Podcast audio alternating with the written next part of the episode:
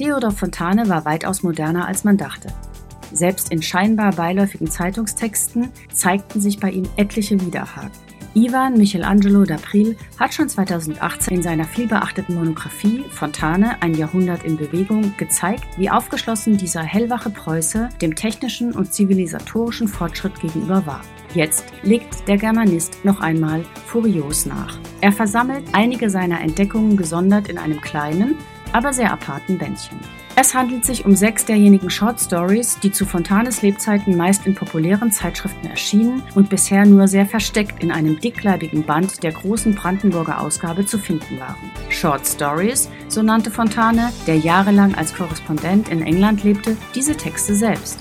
Er war der Erste, der diesen Begriff im deutschen Sprachraum verwendete, zeitgleich mit dessen Aufkommen im angloamerikanischen Sprachraum. Wie publikumsnah und reporterhaft Fontane vorging, zeigt gleich die erste Geschichte mit dem Titel Auf der Suche. Der Ich-Erzähler ist neugierig und will die Atmosphäre um die neu eröffnete, exotisches, verheißende chinesische Botschaft im Berlin Tiergarten erkunden. Nebenher kauft er dabei an einem Zeitungskiosk ein Exemplar der Freien Bühne für modernes Leben, dasselbe Periodikum, in dem er genau diesen Text dann veröffentlicht. Das ist bestes Feuilleton ein Augenzwinkern dem Leser gegenüber.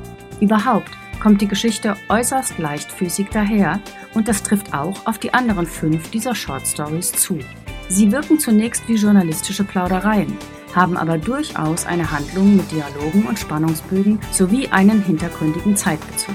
Da gibt es launige Ausflüge ins Riesengebirge, wo Fontane alternative Heilmethoden reflektiert und seine eigene Kompetenz als gelernter Apotheker ironisch mittransportiert. Am weitesten geht er mit der Erzählung In Kopie, wo in einem Dialog zwischen zwei Reisenden, Mann und Frau, auf der Suche nach einer sicheren Lebensstellung plötzlich Amerika als große Vision auftaucht. Der Erzähler lässt seinen Protagonisten von der jungen Nation in Übersee so schwärmen, dass das alte Europa wie von gestern wird. Und man reibt sich verwundert die Augen, wie vor ungefähr 130 Jahren beschrieben wurde, dass die modernen Touristen aus USA die Sehenswürdigkeiten in Rom, Venedig oder Paris massenhaft aufsuchen und diese Städte wie in einer Invasion in Beschlag nehmen. Irritierenderweise ist das hier aber absolut positiv geschildert, lebenszugewandt und zukunftssicher. Es ist kein Zufall, dass Fontane ausgerechnet für diese aus heutiger Sicht beste Geschichte keine Zeitschrift zum Abdruck fand. Auf der anderen Seite werden in Onkel Dodo die preußischen Tugenden von Körperertüchtigung und gesundem Geist äußerst abschreckend vor Augen geführt. Der schneidige Bismarck-Adept aus der Gastgeberfamilie peinigt den Erzähler, einen erholungssuchenden, etwas neurasthenischen Intellektuellen mit Sport und Wanderung so massiv, dass dieser die Flucht ergreift. Man fragt sich unwillkürlich, ob der Autor dieser Groteske keine Angst vor Delikten wie staatsfeindliche Hetze gehabt hat. Vermutlich schützte ihn aber sein liebevoll mit Gebräuchen und Herkommen spielender Palando-Ton. Diese Short Stories sind sicher nur Nebenwerke, aber ihr Autor ist in keinem Satz zu unterschätzen. Theodor Fontane, Auf der Suche, Short Stories. Herausgegeben und mit einem Nachwort von Ivan Michelangelo d'April.